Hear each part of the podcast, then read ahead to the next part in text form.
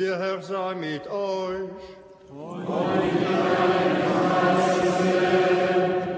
Aus dem heiligen Evangelium nach Matthäus.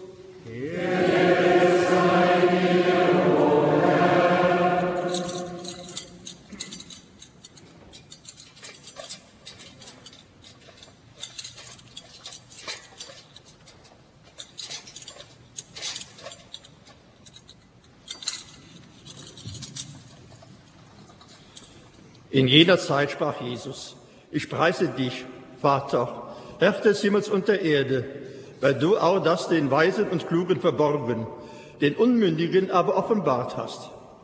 Ja, Vater, so hat es dir gefallen. Mir ist von meinem Vater alles übergeben worden.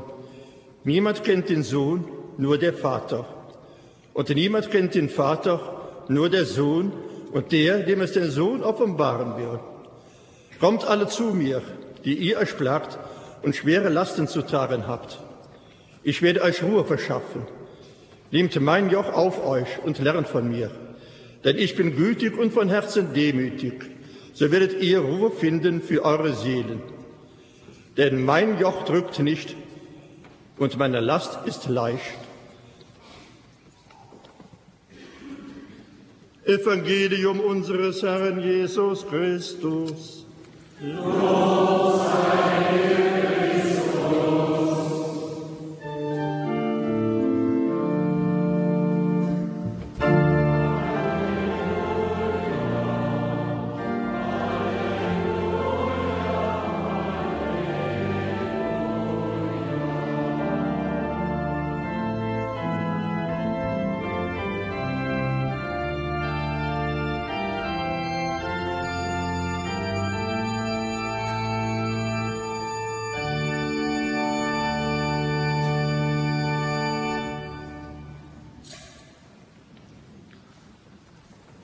Lieber Thomas, liebe Angehörige und Bekannte des Primizianten, liebe Mitbrüder Exzellenz, liebe Brüder und Schwestern im Herrn, liebe Zuhörer unseres Radios.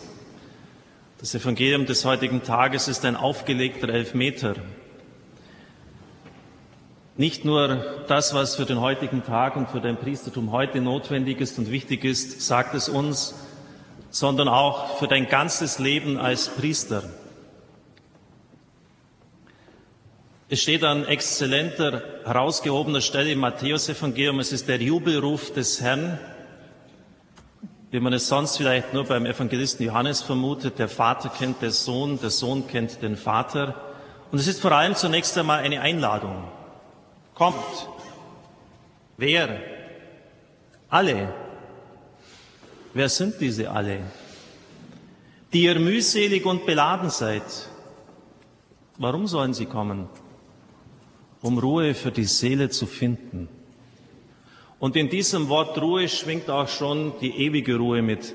Es meint ein tiefes inneres Gesetzsein, eine Freude, ein in sich stehen.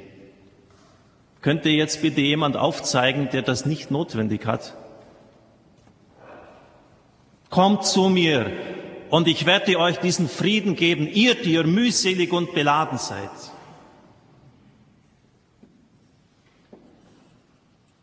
In der Einheitsübersetzung haben wir soeben gehört, Jesus sagte. Im griechischen Original steht, Jesus antwortete und sagte. Worauf antwortet er denn? Im vorausgehenden Vers heißt es, Amen, ich sage euch, Sodom und Gomorra wird es am Tag des Gerichtes nicht so schlimm ergehen wie dir. Gemeint ist Kapharnaum, gemeint ist Horazin und Bethsaida. Vor genau einem Jahr war ich längere Zeit im Heiligen Land. Nur eine Dreiviertelstunde von Kapharnaum entfernt war mein Quartier. Es ist heute sowas von trostlos. Ich bin immer wieder hingegangen. Eine Stadt, die ursprünglich zwei Kilometer entlang sich am See erstreckt hat, 200 Meter tief in das Land hineingegangen ist, so gut wie gar nichts ausgegraben, außer dem Haus des Simon Petrus. Ich bin dann eigens nach Horazin auch gefahren mit dem Taxi, genau das Gleiche. Es sind dann in der Kirche über dem Haus des Petrus Holztafeln angebracht mit den Wundern, die Christus in dieser Stadt gewirkt hat. Er hat die Tochter des Jairus auferweckt, eine blutflüssige Frau dort geheilt. Männer deckten das Dach ab, um einen Gelähmten herunterzulassen. Die kranke Schwiegermutter des Simon Petrus wurde geheilt. Ein Aussätziger wurde gereinigt. Und dann noch die ganzen Sammelbezeichnungen. Viele Kranke kamen zu ihm und die ganze Stadt war vor ihm versammelt. Geheimnis der menschlichen Verweigerung, wirklich Geheimnis des Herzens des Menschen, das so dicht macht, dass Christus diese Weheschrufe über diese Stadt ausspricht. Ihr seid schlimmer als Sodom und Gomorra. Darauf antwortet Christus. Und zwar mit einem Lobpreis. Ich preise dich, Vater, Herr des Himmels und der Erde, weil du all das den Weisen und Klugen verborgen hast. Im Angesicht des völligen Scheiterns in Galiläa spricht er einen Jubelruf. Das ist sowas von unglaublich. Und das kommt oft vor. Gott zu loben im Misserfolg und im Scheitern. Matthäus 5,11 Bergpredigt, Seligpreisungen. Selig seid ihr, wenn ihr um meinetwillen beschimpft und verfolgt und auf alle mögliche Weise verleumdet werdet. Freut euch und jubelt, euer Lohn im Himmel wird groß sein. Probieren Sie es. Wenn Ihnen der gute Ruf vernichtet wird. Thomas, du weißt es, weil, welche Schwierigkeiten wir durchzufechten hatten. Der Thomas war immer der Eisbrecher bei Radio Horeb. Er ist oft in Gebiete vorgestoßen, wo man vom Radio nichts wusste und aus irgendwelchem Grund, ich glaube nicht, dass wir selber Anlass dazu gegeben haben, waren Vorurteile im Raum. Und wie oft musste ich beim Bischof schon vorsingen. Wir hatten Gelegenheit, das zu üben. Und ich kann Ihnen sagen, dass es in diesem Augenblick ganz schwer über die Lippen geht, zu sagen, Herr, ich danke dir, ich lobe dich und ich preise dich. Aber probieren Sie es mal.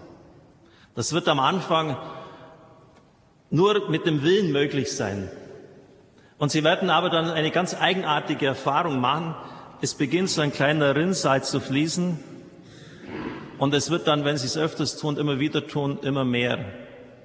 Und Sie werden, ich kann es wirklich aus Erprobung und Erfahrung sagen, später einen großen Frieden haben. Eine Frucht des Heiligen Geistes, wenn Sie das einfach annehmen können. Das heißt nicht, dass man sich freut, dass Menschen so etwas tun. Aber es heißt, Gott in einer solchen Situation die Ehre zu geben, ihm zuzutrauen, dass er das in der Hand hat, dass er es wenden kann. Auf gut Deutsch, dass er der Boss im Ring ist. Gott die Ehre zu geben.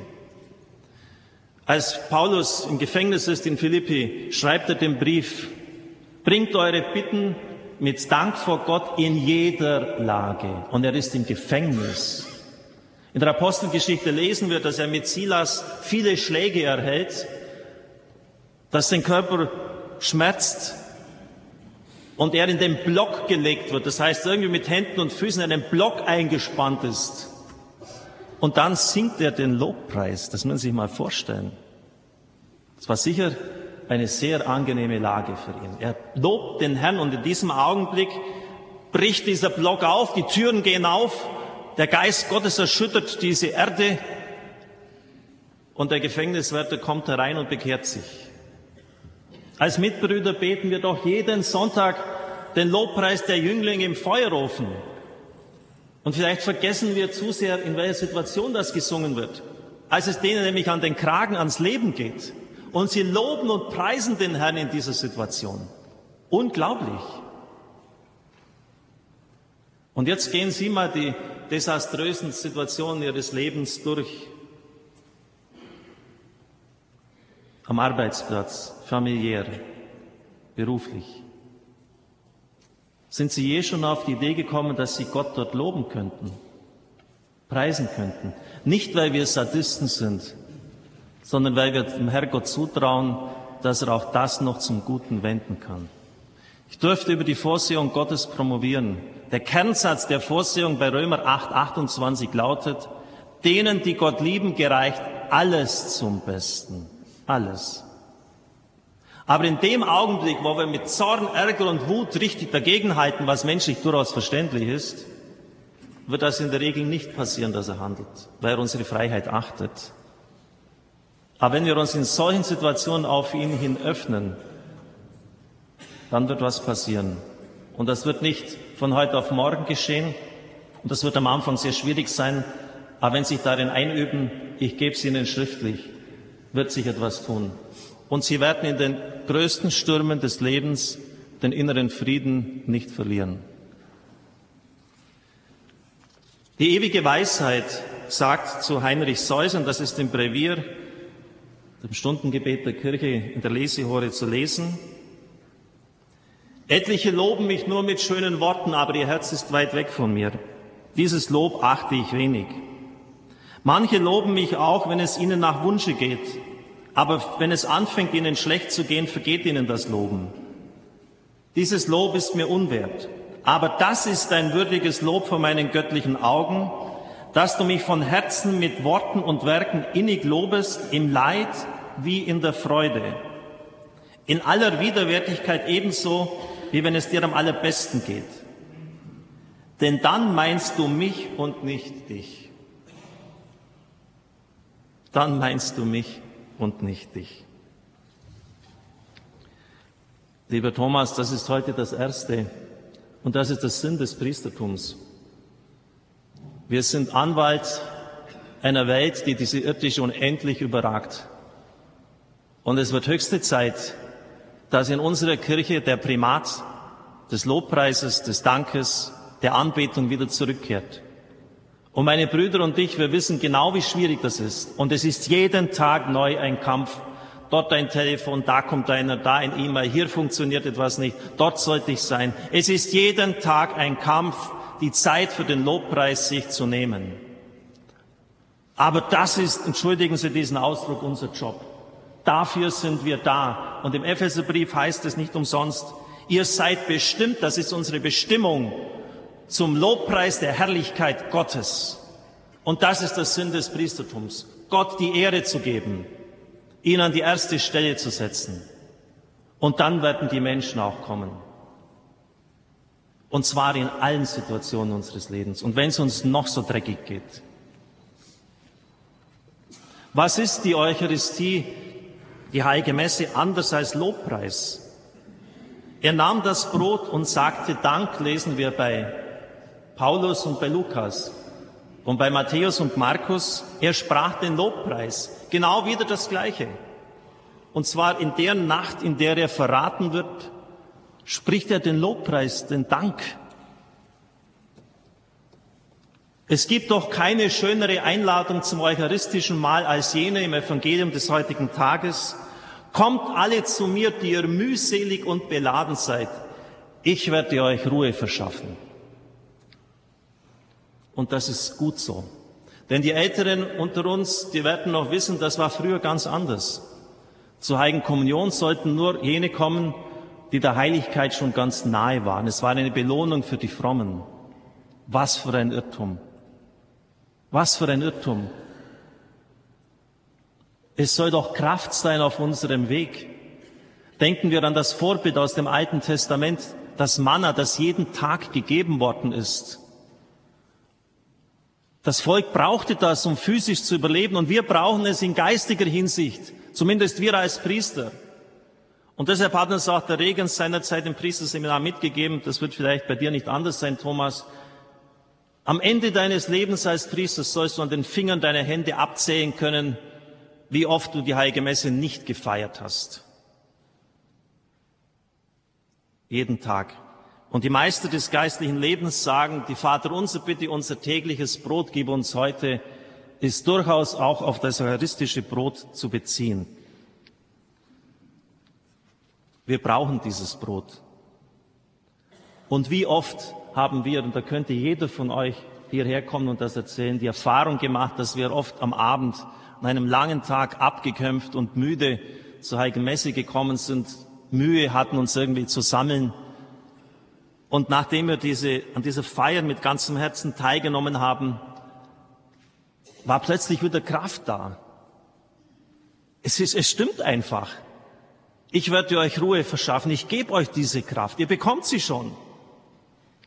Frieden. Und es geht dann wieder weiter und die ganzen Belastungen, die wir dem Herrn hintragen können. Liebe Brüder und Schwestern im Herrn, zwei Sakramente sind uns mit auf dem Weg gegeben.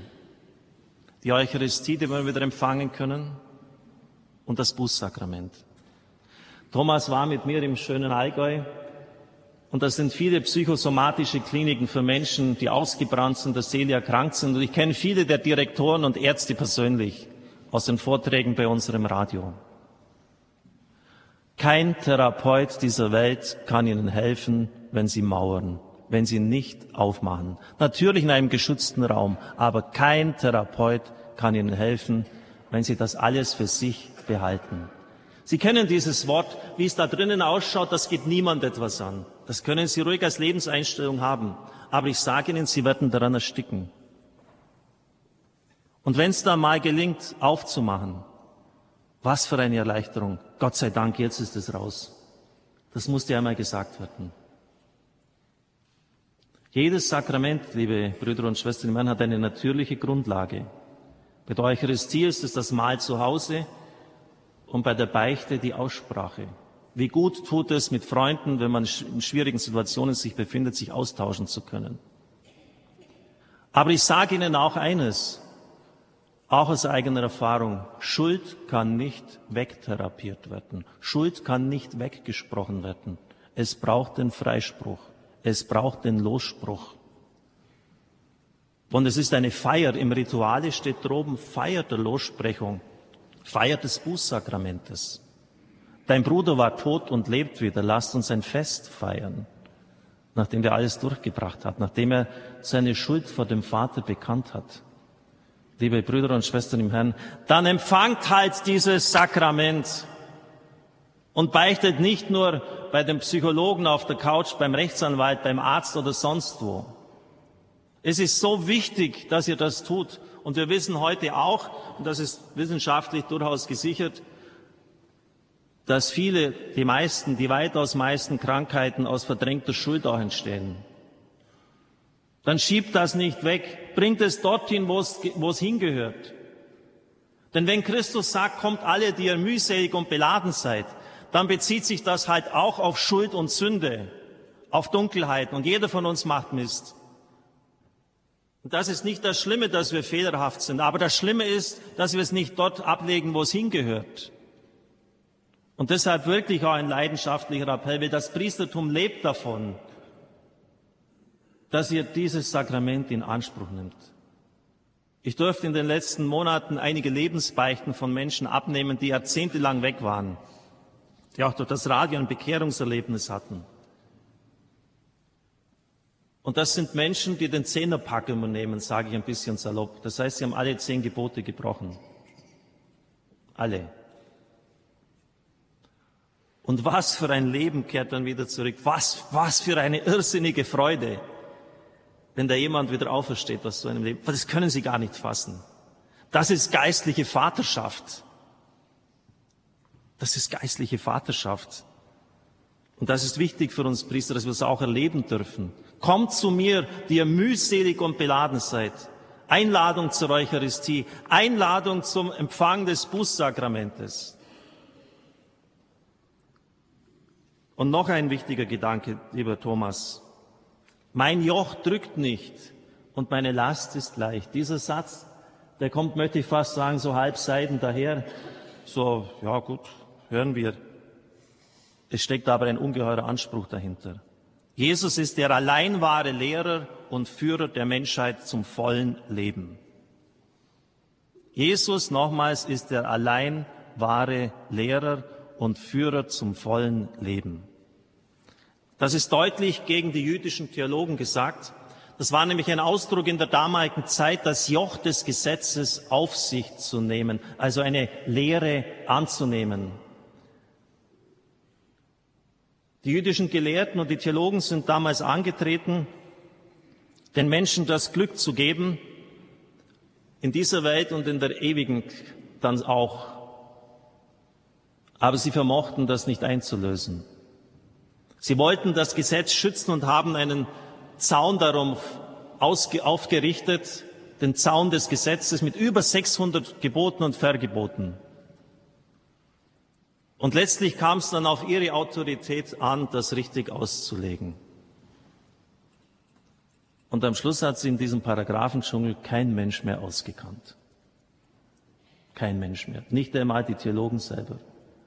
Und deshalb nimmt man zu Recht an, dass einmal ein Gesetzeslehrer, nicht um Christus eine Falle zu stellen, wirklich zu ihm gekommen ist und gesagt hat, ja, was ist denn jetzt das wichtigste aller Gebote? Weil er sich einfach nicht mehr ausgekannt hat.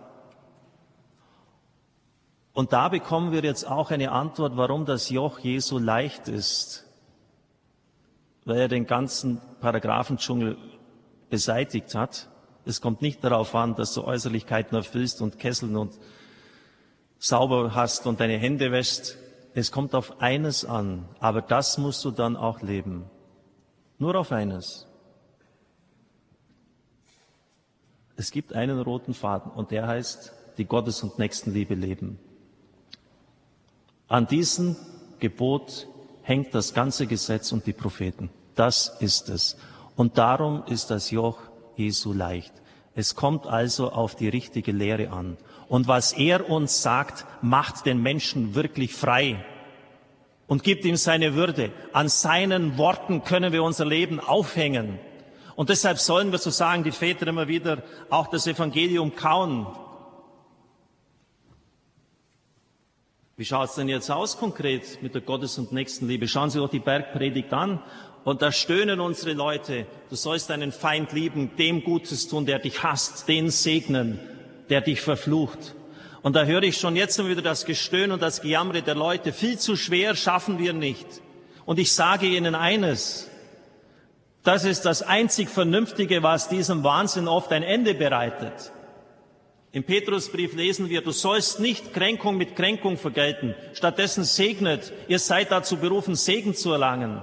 Wir sehen es jetzt in Palästina was in Gegenden los ist, wo in einer Region das gar nicht vorkommt, der Gedanke nicht einmal da ist, auch mal auf den Gegenschlag zu verzichten.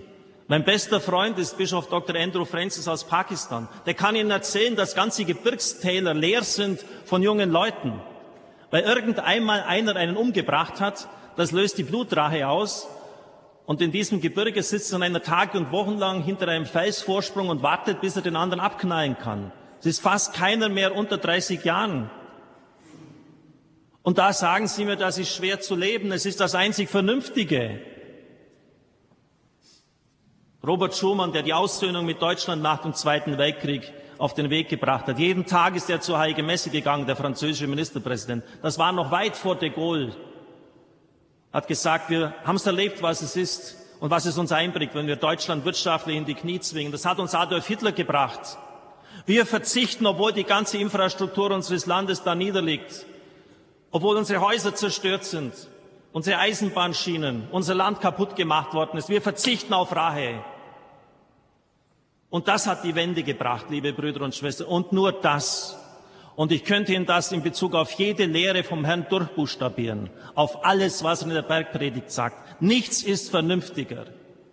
Nichts ist sinnvoller. Und deshalb nehmen Sie doch nicht irgendwelche anderen Lehren an. Meditieren wir das Evangelium. Nehmen wir das ins Herz auf. Und verzichten wir um der Liebe des Herrn willen auch auf den Gegenschlag. Nur so wird auch Frieden einkehren können. Also Sie merken, auf der einen Seite ist das leicht, es ist das leichte Joch. Aber es ist nicht unbedingt immer leicht, das im Leben umzusetzen. Aber es gibt nichts Vernünftigeres. Und das ist das Dritte, was wir heute mitnehmen können, diese Lehre des Herrn, unter die wir uns zu beugen haben. Und wenn wir uns nicht unter dieses Joch beugen, dann eben unter ein anderes. Aber es wird uns nicht frei machen. Ich verspreche es Ihnen. Liebe Brüder und Schwestern im Herrn, lieber Thomas, ich hoffe, ich habe den Elfmeter nicht verschossen. Das Evangelium des heutigen Tages was für ein Wort Gottes. Wir sind bestimmt zum Lobpreis. Dafür bist du Anwalt wie kein anderer als Priester. Das ist unsere Bestimmung als Mensch, als Christ und schon viel mehr als Priester. Wir sind bestimmt zum Lob seiner Herrlichkeit. Du bist der Anwalt für die Welt Gottes. Es kann nichts Schöneres geben. Und du darfst in der Ich-Form sagen, das ist mein Leib. Und du darfst in der Ich-Form sagen, das ist mein Blut. Das heißt, du gibst Christus die Stimme. Und du darfst sagen, ich spreche dich los. Wenn du das einmal erlebt hast, bei Menschen, wie menschliches Leben da plötzlich wieder aufblüht, Menschen wieder nach Jahrzehnten ruhig schlafen können, wie diese Last ihnen von den Schultern genommen wird. Es gibt doch nichts Schöneres. Empfangt halt dieses Sakrament, möchte ich fast flehentlich sagen. Und entsorgt eure Schuld dort, wo sie hingehört. Und das alles geht natürlich nur, wenn wir uns letztlich unter dieses Joch des Herrn beugen, seine Lehre annehmen. Seine Worte sind uns Richtschnur und Wegweisung für ein Leben, das glückt. Amen.